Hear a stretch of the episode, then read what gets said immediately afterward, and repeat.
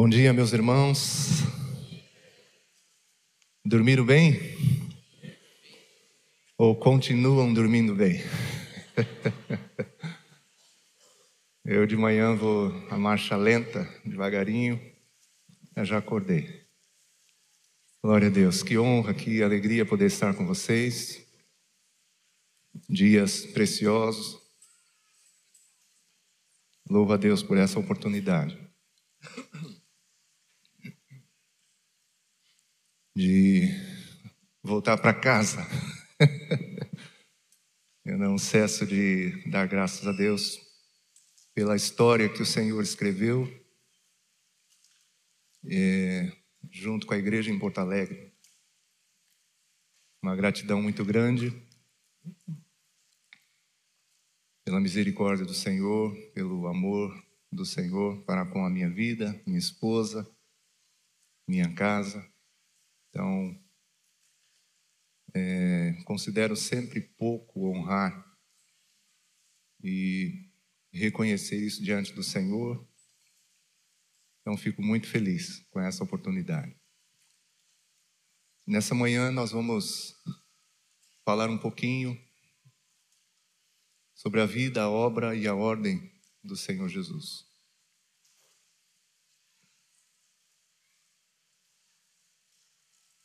Que para mim foi de tudo que recebemos a mensagem mais simples e mais marcante.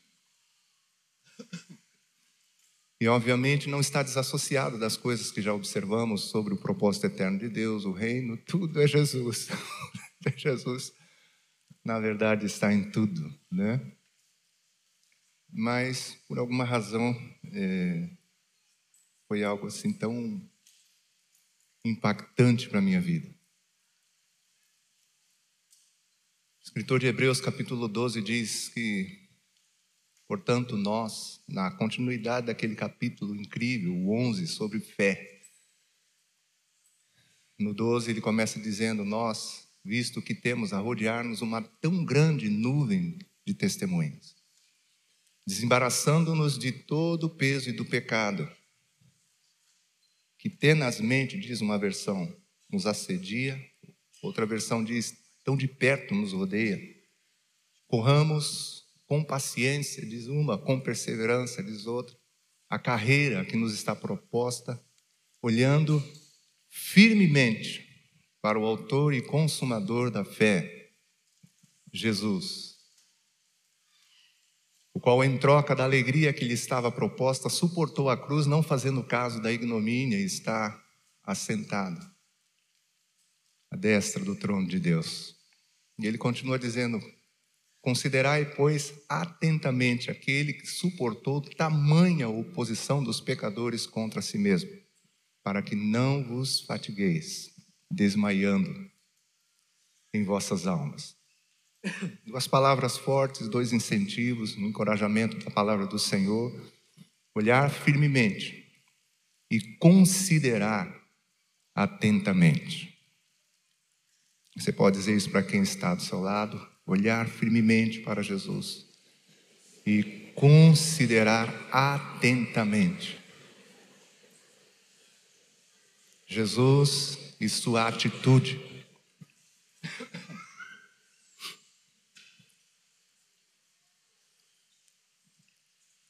Temos o que chamamos de oito verdades a respeito de Jesus revelada pelas Escrituras, começando pela eternidade, pois a vida de Jesus não começou em Belém da Judéia, ele sempre existiu. Falamos no início do retiro sobre a eternidade passada e ele estava lá. Quem crê, diga amém. João vai dizendo Evangelho de João, capítulo 1, a partir do verso 1, que no princípio, essa palavra princípio é repetida duas vezes. E começa dizendo que no princípio era o Verbo. E o Verbo estava com Deus, e o Verbo era Deus. Ele estava no princípio com Deus. Todas as coisas foram feitas por intermédio dele, e sem ele, nada do que foi feito se fez. Nele estava a vida, e a vida era a luz dos homens, e a luz resplandece nas trevas, e as trevas não prevaleceram contra ela. No princípio, antes da criação, antes da fundação do mundo, era o Verbo, o Logos, a palavra. E o Verbo, que não é uma coisa, estava com Deus. Na raiz da palavra encontramos o significado de perante Deus. Se estava perante com toda a possibilidade de manter comunhão com Deus, e não apenas isso, o Verbo era Deus. E estava, agora repetindo novamente a palavra princípio, no princípio com Deus, no pontapé inicial, na origem, quando todas as coisas vieram agora à existência. E vieram à existência por meio dele. Tudo foi criado por ele. Por sua vontade. Colossenses capítulo 1 diz que este, aquele que nos libertou do império das trevas, em quem eu e você temos a redenção. Este é a imagem do Deus invisível, o primogênito de toda a criação, porque nele foram feitas ou criadas todas as coisas, quer nos céus ou sobre a terra. Os visíveis e invisíveis, sejam tronos, soberanias, principados, potestades, tudo, absolutamente tudo foi criado por Ele e para Ele. Fiquei muito impressionado alguns anos atrás, conversando com um irmão que tem contato né, com material de cientistas, estudos, e ele me relatava dizendo que eu não sabia disso, talvez algumas pessoas saibam, que da criação do universo, é, o homem conseguiu entender aproximadamente 4%. 96% aproximadamente ainda, o homem não faz noção do que existe, como funciona, o que tem. Estamos falando sobre galáxias com bilhões de estrelas, nesses bilhões de galáxias que existem. Colossenses relata coisas visíveis que eu e você conseguimos ver com os nossos olhos humanos, mas coisas que são perceptíveis apenas por instrumentos, e outras que são invisíveis. Coisas que existem no céu, coisas que existem na terra. Tudo foi criado por Ele. E não apenas criado por Ele, para Ele. Ele é antes de todas as coisas, nele tudo, absolutamente tudo subsiste. Esse primeiro ponto fala não apenas da eternidade, mas fala da glória, do Verbo de Jesus.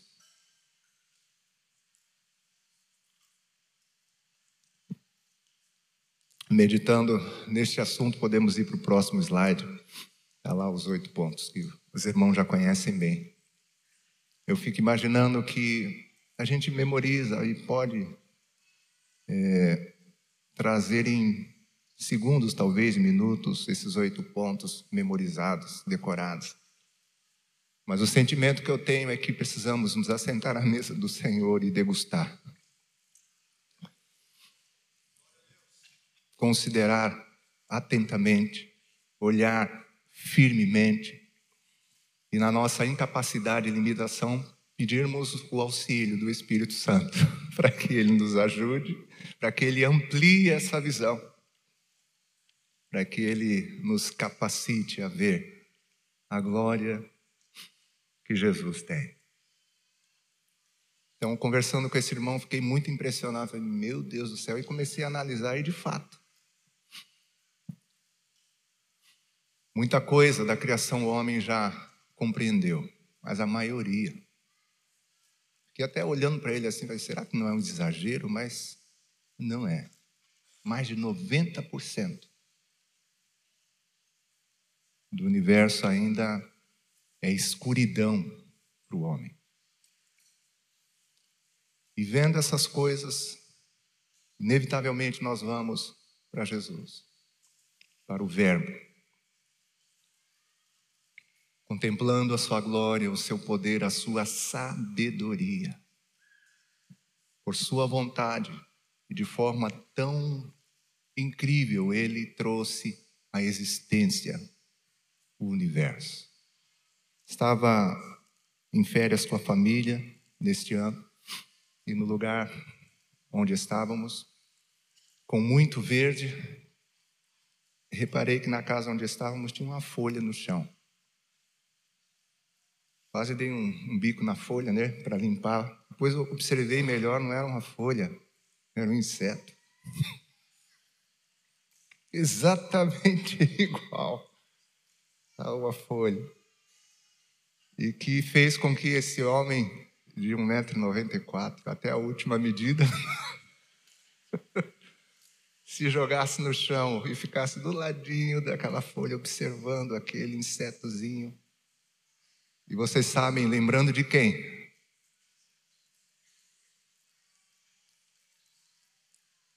Impressionado que aquele que fez o sol, a lua, as estrelas, os céus, os oceanos, os seres viventes, os grandes seres, também criou. Aquele bichinho, Duda. Coisinha assim.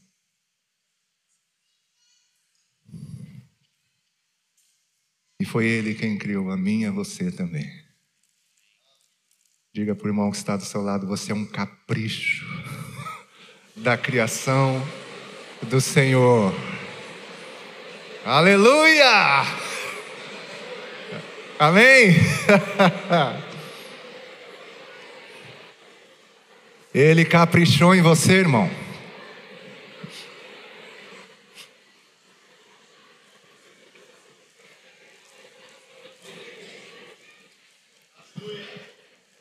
Todas as coisas foram feitas por intermédio dele, aleluia. Sem ele, nada até aquelas coisinhas assim que de vez em quando minhas filhas gritam lá em casa porque aparece alguma coisa. e o meu consolo para elas é: foi o Senhor que fez. Não vou nem pontuar algumas dessas coisas aqui. Vou pontuar uma, uma simplesinha. Entramos em casa um dia desse e a Nathalie, pai, tem uma lagartixa ali. E do dia que ela falou, né, parecia um crocodilo enorme na parede de casa. Estava lá. Nós falamos, foi o Senhor que fez, filha. E tem a sua utilidade.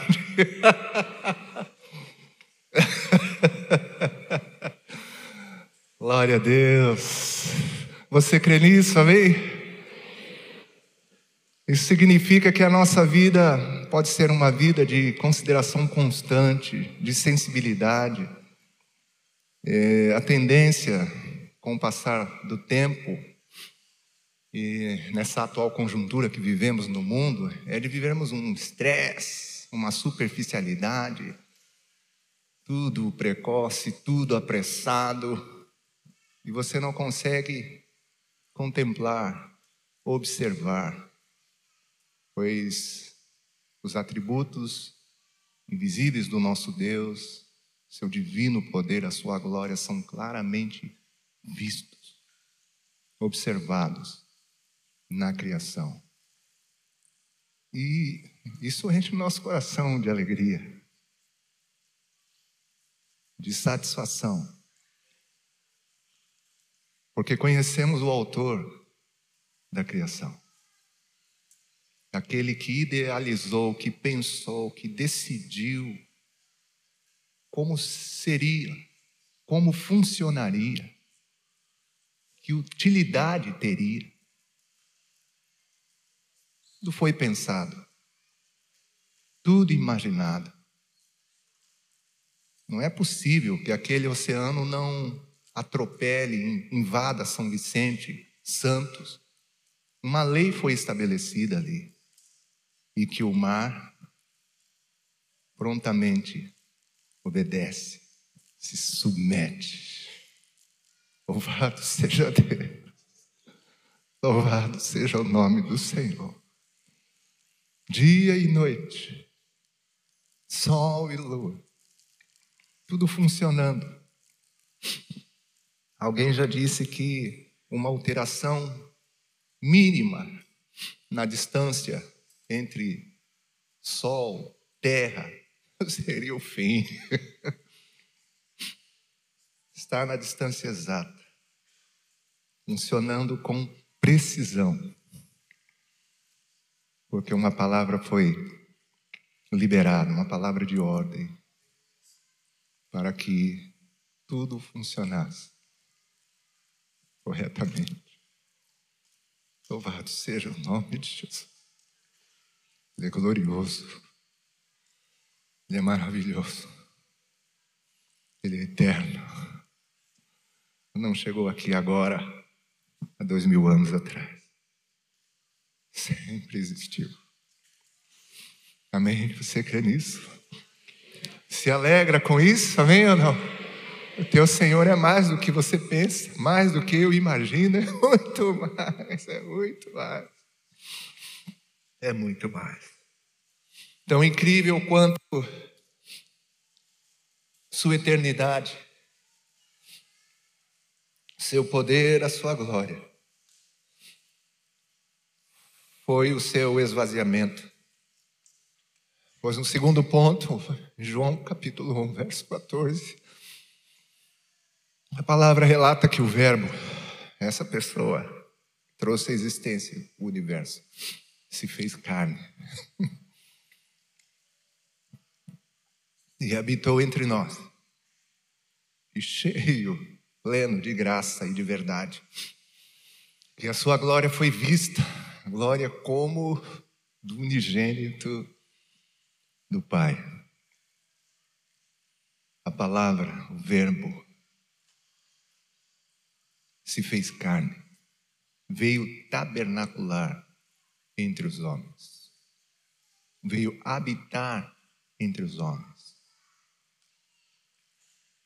Eu gosto do relato de Paulo em Filipenses 2, a partir do verso 5, ele nos anima a ter o mesmo sentimento, ou a mesma atitude, ou a mesma forma de pensar. Eu não descarto nenhuma dessas palavras, porque você tem que sentir. Mas tem que ter a mesma atitude. E o grande desafio, a mesma forma de pensar. Eita, meu Deus. Como falamos ontem, a grande revolução é a mudança de mente das pessoas. Enquanto a mente não muda, não muda mais nada na vida de um ser humano. E ele vai dizendo: Pois ele, sendo Deus, não julgou como usurpação ser igual a Deus. Uma versão diz: Ele não se manteve, se apegou à posição que ocupava. Antes, a si mesmo se esvaziou, assumindo a forma de servo, tornando-se em semelhança de homens e reconhecido, diz a palavra, em figura humana. Foi ele que criou o homem e agora ele assume a forma, se torna como uma de suas criaturas. e vem tabernacular, vem viver entre os homens. O Criador do universo se limita a um corpo como o que eu e você temos. Você conhece bem seu corpo. Eu sou alguém que eu fico observando meu corpo. Animo você a fazer a mesma coisa. Porque aí vai te levar para o primeiro ponto também, né? Como é que pode ele pensar nessas coisas também tão incríveis que é o corpo humano? Mas aí nós também vamos entrando num estágio assim de quebrantamento tão grande, pois o Criador do universo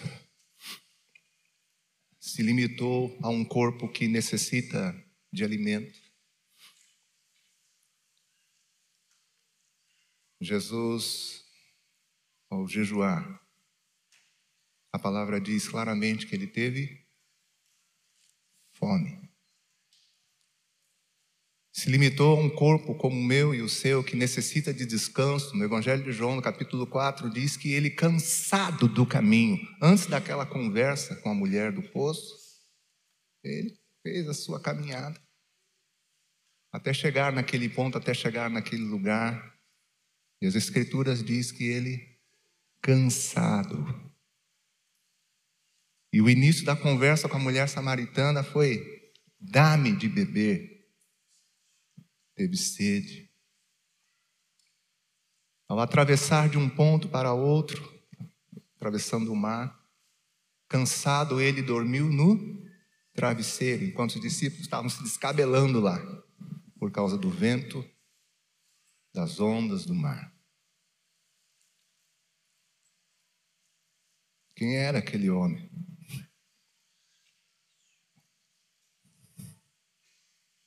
O Verbo eterno.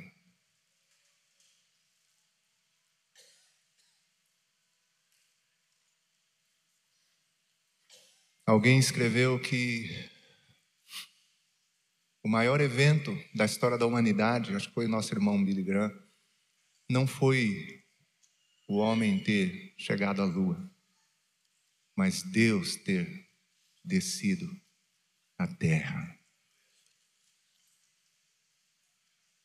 Eu fico imaginando seus contemporâneos, as pessoas que viveram em sua época. Você não viaja assim também? Fico pensando como seria se eu vivesse, se eu estivesse ali. Ele não veio bonitão como eu e você. Porque você é bonito mesmo. Você pode fazer esse elogio em santidade para a pessoa que está do seu lado e, irmão, você é, é um capricho mesmo. Deus não tem filho feio, não.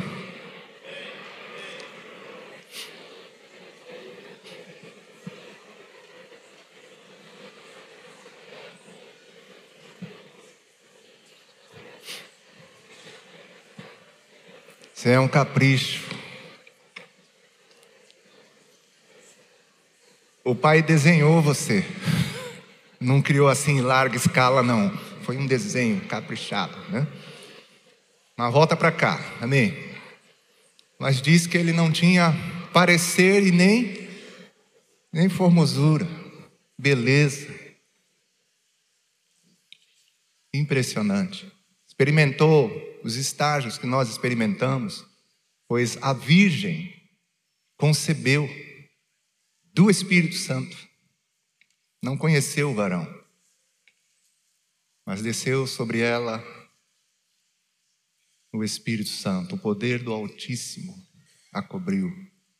E sobrenaturalmente, espiritualmente, ela concebeu. O que nela foi gerado foi do Espírito Santo. E ela deu a luz. É o Filho de Deus. E houve festa nos céus. Os anjos adoraram, louvaram. Os reis trouxeram presentes. Sinais, maravilhas aconteceram no céu, na terra. Grande evento. Aleluia, na cidade de Davi nasceu o Salvador que é Cristo, o Senhor. Experimentou sua infância, adolescência, muito diferente, cheio de graça, sabedoria. Louvado seja o nome do Senhor. Eu creio que Jesus Cristo veio em carne. Quem crê, diga amém. Cremos, confessamos, declaramos. Aleluia. O Verbo se fez carne e habitou entre nós. Sua glória foi vista. Louvado seja o nome do Senhor. Hoje eu não vou falhar no meu horário, não. Vamos lá. Eu falei, senta na mesa, mas vamos comer um pouquinho mais, né? Terceiro ponto, também incrível, nos revela que o Verbo que se fez carne se tornando homem como eu e você, e como o escritor de Hebreus nos revela, ficou sujeito às mesmas tentações. Eu não sei se esse problema é só meu. Deixa eu saber esse pessoal de Porto Alegre também. Quem é tentado aqui? Levanta a mão. Vou fechar o olho que eu não quero nem ver. Tá, pensei que esse era problema só de paulista. O escritor de Hebreus diz que ele, assim como nós, foi tentado em todas as coisas, mas sem pecado. Pedro diz que ele não cometeu pecado, o qual não cometeu pecado, nem dolo algum se achou em sua boca. É um verso, talvez, dos menores que nós temos aí. Mas ele é tão forte, porque me faz lembrar o que Tiago ensina sobre o varão que domina a língua,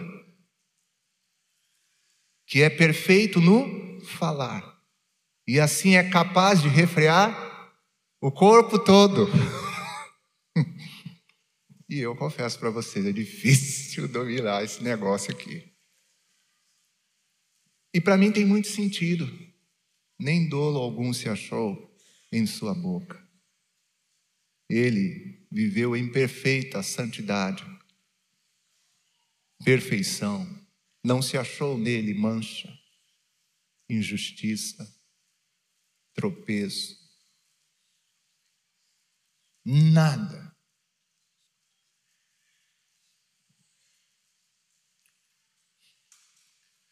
mesmo sendo tentado, mesmo sendo ferozmente perseguido, provado. Tinha uma equipe terrível de religiosos se davam ao trabalho de segui-lo também, mas com más intenções. E ferozmente provando, provocando, colocando situações delicadas, complexas, e ele sempre firme. Sem cair, sem tropeçar em absolutamente nada. Uma coisa impressionante foi a capacidade que Jesus teve de dizer aos seus contemporâneos: Quem dentre vós me convence de pecado? Oh. Sem consequência. Eu não ouso dizer isso. Imagino que você também não. Porque o homem, exceto o Senhor que profere uma coisa como essa, vai cheirar arrogância e vai ter consequências. Para ele não teve. Porque não havia pecado. Não havia falha. Santidade completa, perfeita, não porque viveu enclausurado, retirado, afastado da sociedade, longe das pessoas.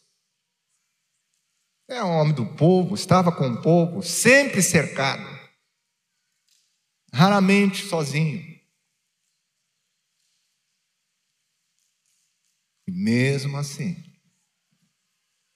santidade completa, perfeita. A vida de Jesus foi perfeita. Aleluia. Amém, meus irmãos. Quarto ponto, além do seu caráter aprovado, ele também realizou obras nunca antes vistas. O texto de Atos 10, 38 diz que Deus ungiu a Jesus de Nazaré. Eu gosto desse verso porque traz os três: o Pai, o Filho e o Espírito Santo. Como Deus ungiu a Jesus de Nazaré com o Espírito Santo e poder, eles são inseparáveis, sempre juntos, coisa incrível. Na criação juntos, na redenção juntos. Deus ungiu a Jesus de Nazaré com o Espírito Santo e poder, o qual andou por toda parte fazendo bem e curando a todos os oprimidos do diabo, porque Deus era com ele. Muitos milagres, prodígios, sinais, maravilhas feitos nunca antes vistos foram realizados por Jesus. Evangelho de Mateus, capítulo 9, do verso 35, se não me falha a memória, diz que percorria Jesus todas as cidades e povoados, ensinando nas sinagogas, pregando o evangelho do rei e curando toda sorte de enfermidades e moléstias entre o povo. Se o problema era alguém coxo, ele curava. Cego, curou muitos e de formas diferentes, leprosos. Curou toda sorte de enfermidades. Uma vez um mecânico do meu pai, estávamos lá, o pai é, consertando aquela variante. Eu não sei quem conhece esse carro aqui. Variante. O pai teve umas 10 daquela lá. Eu lembro de uma amarela, uma azul, uma. e ele dizia: Meu filho, Vox, Vox é o E estava lá o pai arrumando de novo a variante dele. e, o, e o mecânico, né? Ah, oh, seu Diogo, tem jeito para tudo, só não tem para morte. Engano até para a morte.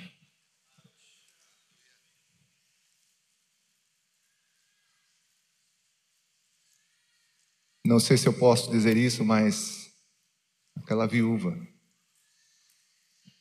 que seguia no cortejo do seu filho único teve a alegria de ter em seu caminho Jesus.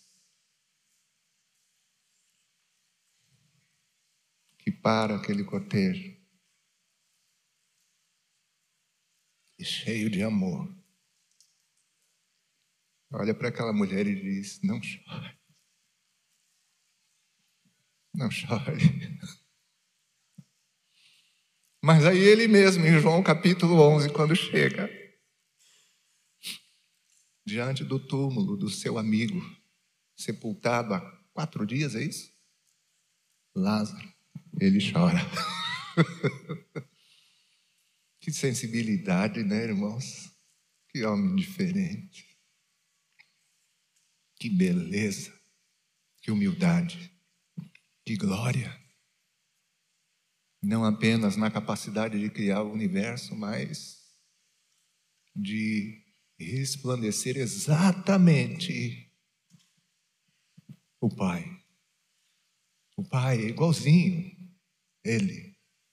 Ele mostrou exatamente como é a glória do Pai. Moroso, não chores.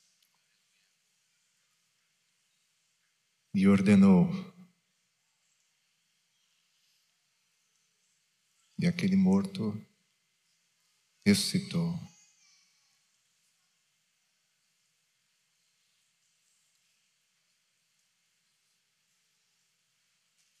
Em toda a sua vida nós vemos um ajuste perfeito com o Pai. No caso de Lázaro, ele foi avisado de que seu amigo estava enfermo. E de propósito demorou onde estava.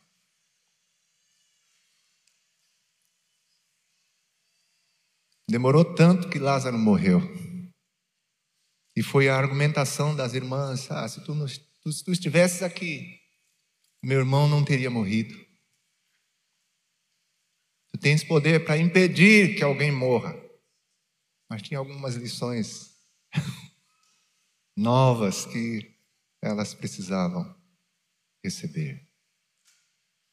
A viúva estava no cortejo, a caminho do sepultamento de seu filho, aquela jovem, filha de, é de Jairo, é isso? Havia morrido também recentemente. Ele provoca, inclusive, a multidão. Ela, ela não morreu, ela dorme. Todo mundo. Ah, Chega a ser engraçado as coisas, né? Eu acho que Deus tem um senso de humor muito precioso. A multidão do choro, que estava todo mundo chorando, daqui a pouco começa a rir dele. Ela não está morta, ela dorme. Mas agora o caso de Lázaro é diferente, são quatro dias sepultado. Mas aí ele vai revelando diante do túmulo a sua comunhão com o Pai. Pois ergue os olhos aos céus e diz: Pai, graças te dou porque me ouviste. Aliás, eu sei que o Senhor sempre me ouve. sempre. Mas eu falei isso por causa da multidão está aqui presente para que creiam que tu me enviaste. João 5 ele diz que o filho de si mesmo nada pode fazer senão aquilo que vê o pai fazer. O pai lhe mostra as obras. Então todas as obras, porque você vai lendo os evangelhos, é incrível. Jesus estava sempre no lugar certo, com a pessoa certa, fazendo a coisa certa com a postura certa. Não tem erro na vida dele. Nos confronta porque ele demonstrou, veio como modelo do plano eterno, do propósito eterno, como os homens deveriam viver, alinhados e ajustados com o Senhor. E ali ele ordena: tirai a pedra. Meu Deus do céu. Ainda há resistência. Não, Senhor, cheira mal. Eu não te disse que se creres, o quê? Essa mesma palavra Deus está falando para algumas pessoas aqui nesta manhã. Se creres, se confiares, verás a minha glória. Verás a glória de Deus em tua vida, verás a glória de Deus em tua casa. Verás a minha glória, diz o Senhor, nas coisas mais simples da tua vida. Pois eu desejo me manifestar. Eu desejo realizar coisas pequeninas e coisas grandes. para que tu vejas a minha glória, diz o Senhor. Verás a minha glória. Removem a pedra e ele clama de fora: Lázaro, vem para fora! e o cara sai. O morto de quatro dias, enfaixado, sai. Que coisa incrível! Louvado seja Deus. Expelia demônios. E às vezes não precisava falar nada. Chegava. Com a simples presença, os demônios saíam, batiam em retirada, saíam clamando. Você para para pensar na unção, na graça, no poder, na autoridade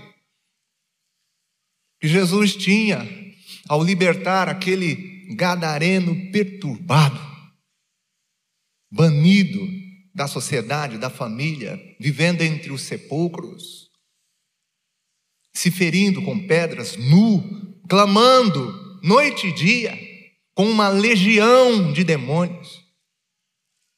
Não quero viajar aqui não, mas uma vez me deu uma curiosidade, legião, tá, é, se refere, né, à formação de, do exército romano. E fui pesquisando, olhando, aí dizem alguns estudiosos que é entre 800 a 8 mil soldados. Uma legião de demônios, então assim, não vou trazer o número exato, mas eu sei que era muito demônio. Mais que um era, e muito mais. tiveram de sair. Ah, tiveram de sair. E ele foi por causa daquela pessoa. Mudou a vida, mudou a sorte. Libertou completamente que aquele ex-perturbado foi encontrado pelas pessoas assentado. Vivia agitado.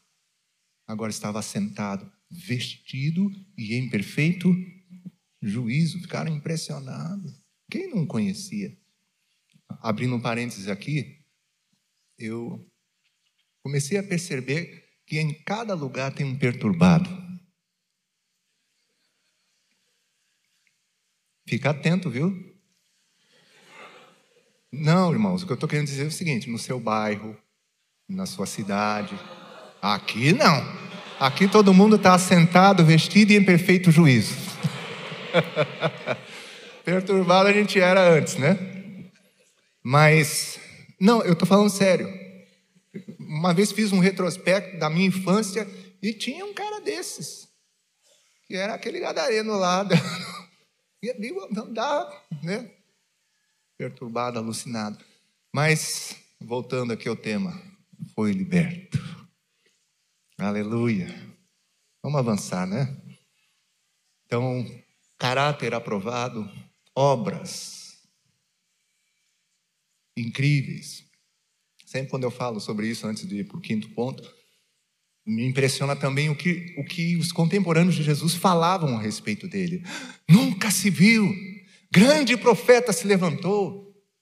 Desde que aquele ex-cego né, falou: que existe mundo, nunca se ouviu que alguém pudesse abrir os olhos aos cegos. Tudo ele tem feito esplendidamente bem. Não apenas faz com que o mudo fale, quanto que os surdos ouçam. As multidões se maravilhavam, mas ele foi ao ponto mais radical, entregando a sua vida pelos pecados do mundo inteiro, que um ponto Jesus morreu pelos nossos pecados. E esse é um termo, uma frase que a gente fala assim, tão, às vezes, superficialmente, tão rapidamente. É tão fácil falar, Jesus morreu pelos meus pecados. Mas foi uma coisa tão incrível. Pois a morte reservada para ele foi a morte, a sentença dos piores criminosos malfeitores, ladrões, assassinos. Morte de cruz. Aquele que não cometeu pecado, não se achou dolo em sua boca, aquele que viveu perfeitamente ajustado à vontade do Pai, cheio do Espírito Santo, agora é sentenciado à mais vergonhosa, mais horrível, agonizante morte. Mas, mais do que a morte, tinha a razão dela, que é o que nos interessa. E isso foi detalhado pelo Senhor através do profeta Isaías, capítulo 53. Nossa catequese diz que ele foi traspassado. O que me impressiona em Isaías é a precisão dos detalhes. Foi a boca de Deus mesmo que pronunciou, porque séculos, não sei precisar, 700 anos, né? 700, 800 anos antes, pensa bem. É uma coisa incrível. Você, mas aí nos leva a Isaías 46. Eu sou Deus, não há outro que anuncio, não é isso? De antemão, as coisas que não sucederam.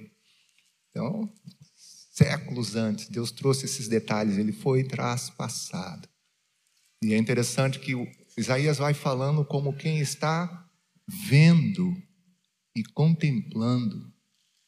Ele foi traspassado pelas nossas transgressões e moído pelas nossas iniquidades. O castigo que nos traz a paz estava sobre ele, e pelas suas pisaduras fomos sarados. Todos nós sem exceção, andávamos desgarrados como ovelhas. É, é, é engraçado isso, desgarrados como ovelhas. A ovelha já não tem uma capacidade, né? Senso. Não, tem outros animais. Na verdade, todos os outros animais são muito mais espertos do que a ovelha, mas desgarrados como ovelhas. Eu e você estávamos mal. Cada um se desviava pelo caminho, mas o Senhor fez cair sobre ele a iniquidade de nós todos, e esse nós todos é o mundo inteiro, porque ele foi enviado como propiciação pelos nossos pecados. João fala isso, 1 João capítulo 2, não apenas pelos nossos, mas pelos do mundo inteiro. Toda injustiça, todo pecado, toda maldade, toda perversão de todos os seres humanos, de todas as épocas, foram sobre uma única pessoa. Nós ficamos impressionados com os detalhes, com a força do flagelo, da tortura. Você para para pensar, aprisionado naquela noite, injustiçado, agredido, esbofeteado. Sobre sua cabeça colocaram uma coroa de espinhos, açoitado. Obrigado a carregar sua cruz, sendo pregado nela. É, é inimaginável a, a angústia, o sofrimento. Mas pior que esse sofrimento físico, você para para pensar na violência espiritual.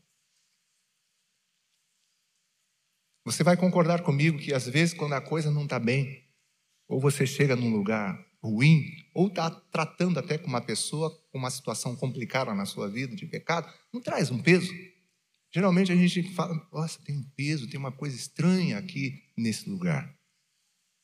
Agora você pensa em todas as coisas estranhas e os pecados de toda a humanidade. Eu não quero nem pontuar os pecados, mas você tem uma capacidade de imaginação, não pode usar agora. Tudo isso foi sobre aquele que não conheceu o pecado, mas que foi feito pecado por nós, para que nele eu e você fôssemos feitos justiça de Deus. Falamos nesses dias, Gênesis 2,16, o Senhor diz, 16, 17, no dia em que dela, dela comerdes, da árvore, conhecimento do bem e mal, que Deus havia proibido, certamente. A justiça de Deus exigia a morte pelo pecado, por causa do pecado. E a justiça de Deus foi aplicada sobre aquele que não cometeu pecado. Isaías diz que ao Pai agradou moê-lo.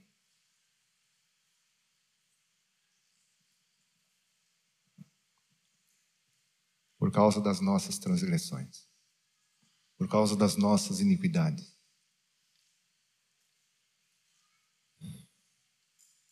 Não é bom ficarmos olhando para o passado, o que não significa que eu não tenha consciência de quem eu era.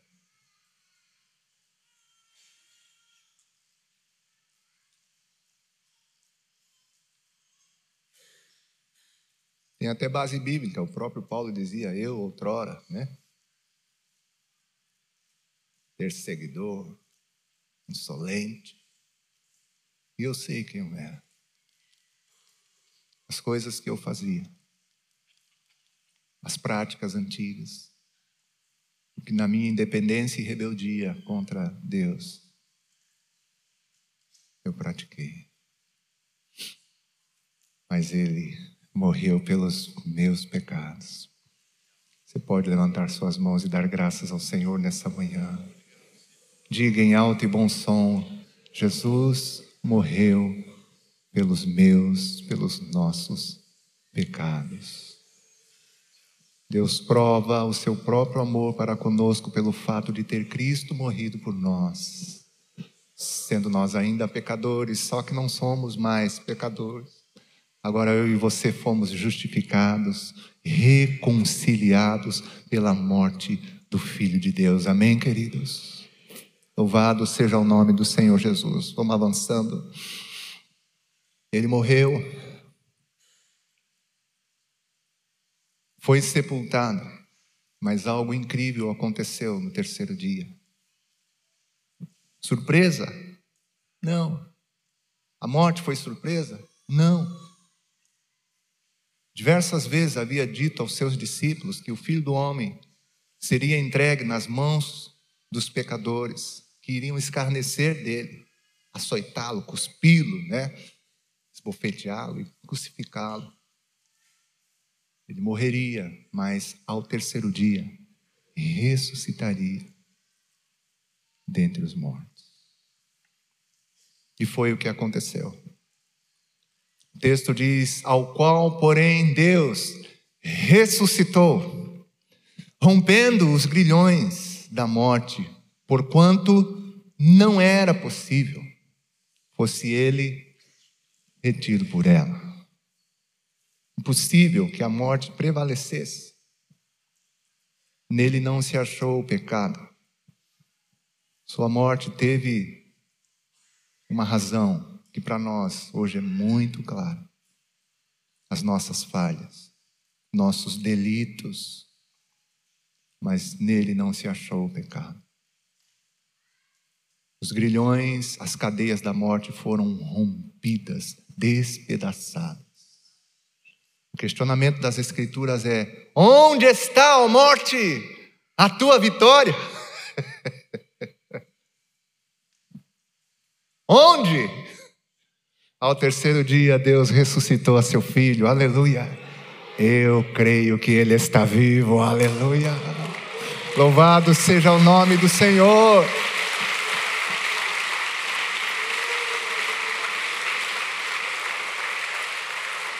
Em Atos dos Apóstolos, capítulo 1, Lucas vai relatando das coisas que Jesus fez, ensinou, dos mandamentos que ele deixou aos seus apóstolos. E após ter sido morto, esteve com eles, se apresentando diversas vezes a eles, comendo com eles, falando com eles das coisas concernentes ao reino de Deus. E ele foi visto, relatou Lucas, com muitas provas incontestáveis. Certa vez, visto por mais de 500 irmãos de uma só vez, vivo. Se apresentou aos seus discípulos quando o grupo caseiro estava reunido. E o Tomé faltou. Diga para quem está do seu lado: que bom que você não falta nos encontros.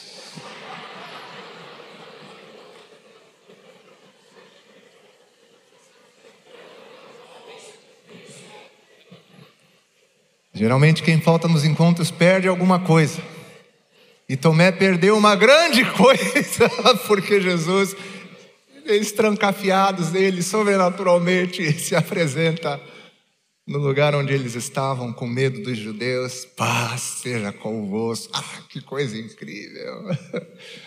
Eles ficaram impressionados. É Jesus mesmo. Não precisou bater na porta, não precisou abrir porta.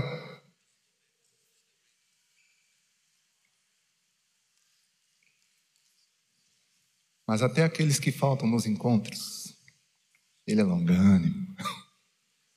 Depois de uma semana ele vem de novo. E já vai direto nele. Diga para quem está do seu lado: olha que ele te pega. Vai vir direto em você.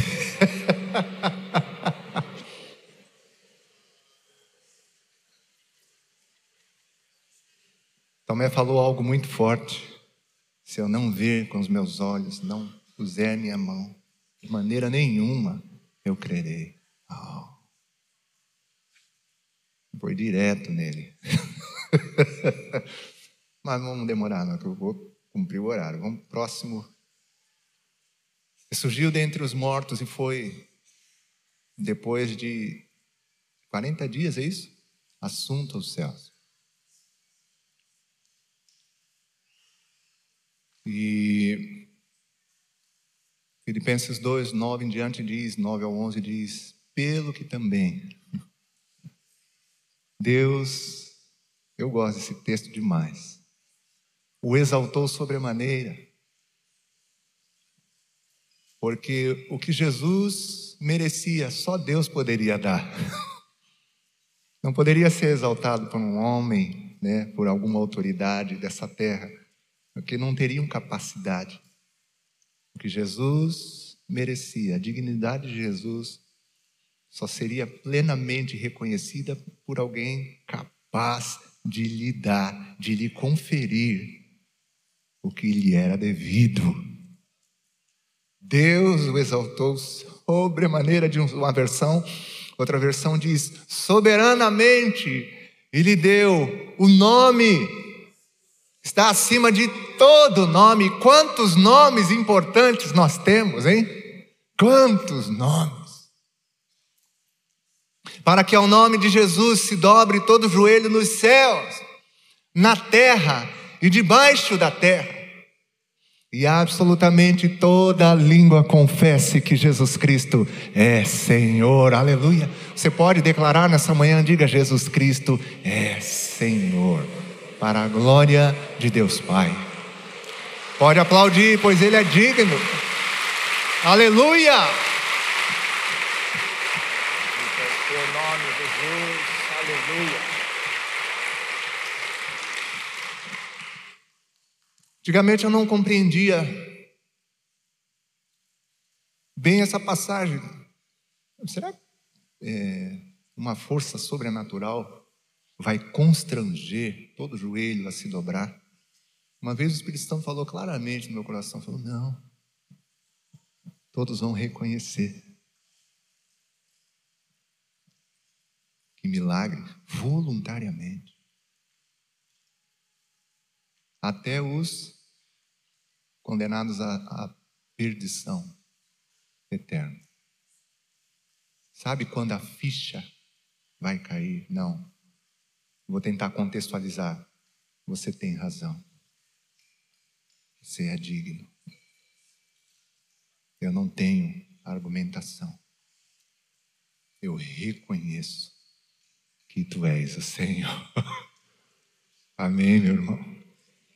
Louvado seja Deus. É mais glorioso ainda. É mais glorioso. O escritor de Hebreus diz que havendo Deus outrora falado muitas vezes e de muitas maneiras, capítulo 1, aos pais, pelos profetas, nesses últimos dias nos falou pelo Filho. É quem constituiu o herdeiro de todas as coisas, pelo qual também criou o universo. Ele, que é o resplendor da glória, a expressão exata do seu ser. Após ter feito a purificação dos pecados, sustentando todas as coisas pela palavra do seu poder, assentou-se à destra da majestade nas alturas, o, o lugar de maior honra e de maior glória no universo. Meu filho é formado em relações públicas e uma vez estava conversando com ele e ele falando: Pai, a gente tinha uma matéria que nos instruía em como organizar eventos e em como preparar nos locais de eventos os lugares para as autoridades. E sabíamos exatamente onde deveria sentar a pessoa mais importante naquele lugar. Aí ele dizia, e em seguida a pessoa mais importante, depois daquela pessoa mais importante, se sentava à direita dela.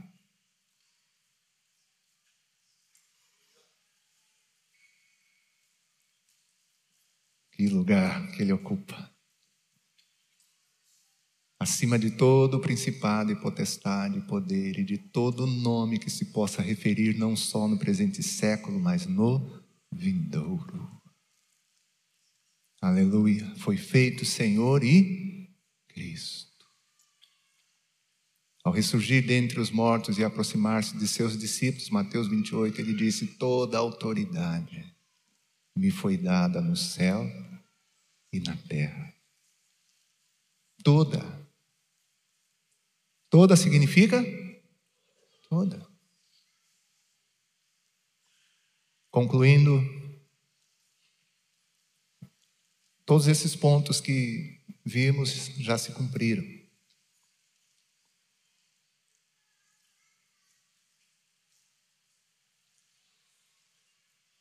Falta um.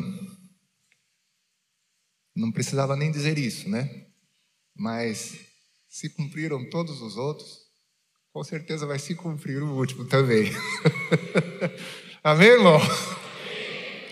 Ou Deus precisa provar ainda alguma coisa de que a sua palavra, né? Não, precisa, já foi suficiente. Então estamos convictos de que ele voltará.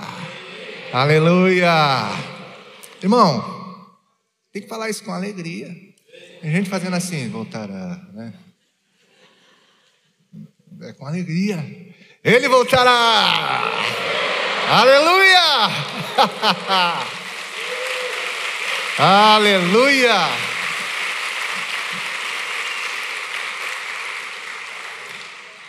Louvado seja Deus.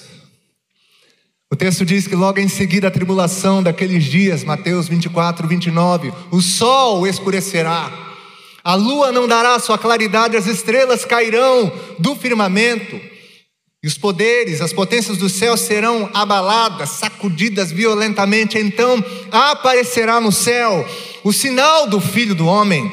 Todos os povos da terra se lamentarão e verão o Filho do Homem vindo sobre as nuvens dos céus, com poder e muita glória. Ele ressurgiu dentre os mortos, foi confundido com um jardineiro João tem a visão do Apocalipse. Já está com cabelos como de branca lã, olhos como chama de fogo, pés como de latão reluzente, espada afiada saindo da sua boca. Cai como morto. Na vinda, e a palavra nunca exagera, diz que ele vai voltar com poder e Muita. É muita glória. É muita glória. O verso 31 diz que ele enviará os seus anjos com grande clangor de trombeta. Um barulho que vai arrepiar. os quais reunirão os seus escolhidos dos quatro ventos de uma a outra extremidade do céu. Quem vai estar nessa caravana da fé aí? Ei, rapaz. Meu Deus do céu. Que dia glorioso. Que dia maravilhoso. É o que desejamos, é o que queremos, é o que esperamos, apressamos. Ele voltará.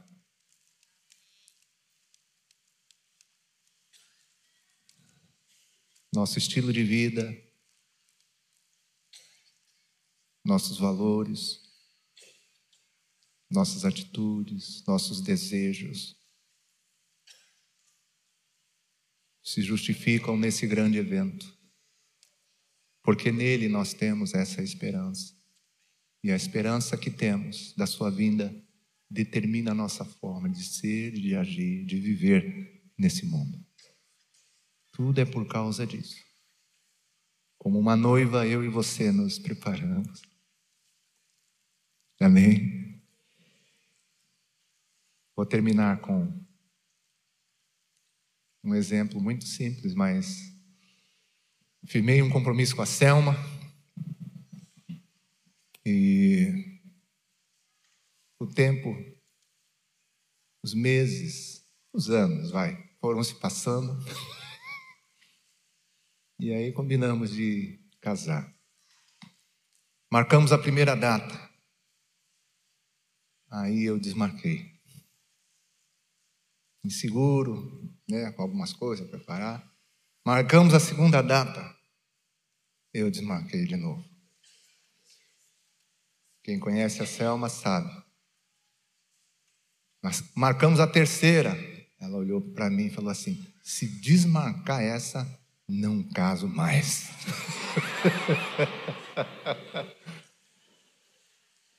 eu falei: eu não vou perder essa morena de jeito nenhum. Mas o que eu quero dizer é que depois que aquela data foi marcada definitivamente, no bom sentido, acabou meu sossego. Eu sonhava, Duda. Dormia, acordava e vivia agora em função de 26 de outubro de 1991. Glória a Deus. Nós vivemos em função. O dia não sabemos e nem a hora mas temos convicção de que Ele voltará. Pai, nós te agradecemos nessa manhã, pela esperança que temos. Obrigado por teu filho, o maior presente que o Senhor nos deu. Obrigado por sua vida e sua obra. Obrigado, Senhor, porque agora a tua palavra está estabelecida, entronizada no céu em forma humana e há de voltar. Obrigado, Senhor. Queremos continuar aquecidos em fé, convictos, perseverando até esse glorioso dia. Em nome de Jesus. Amém.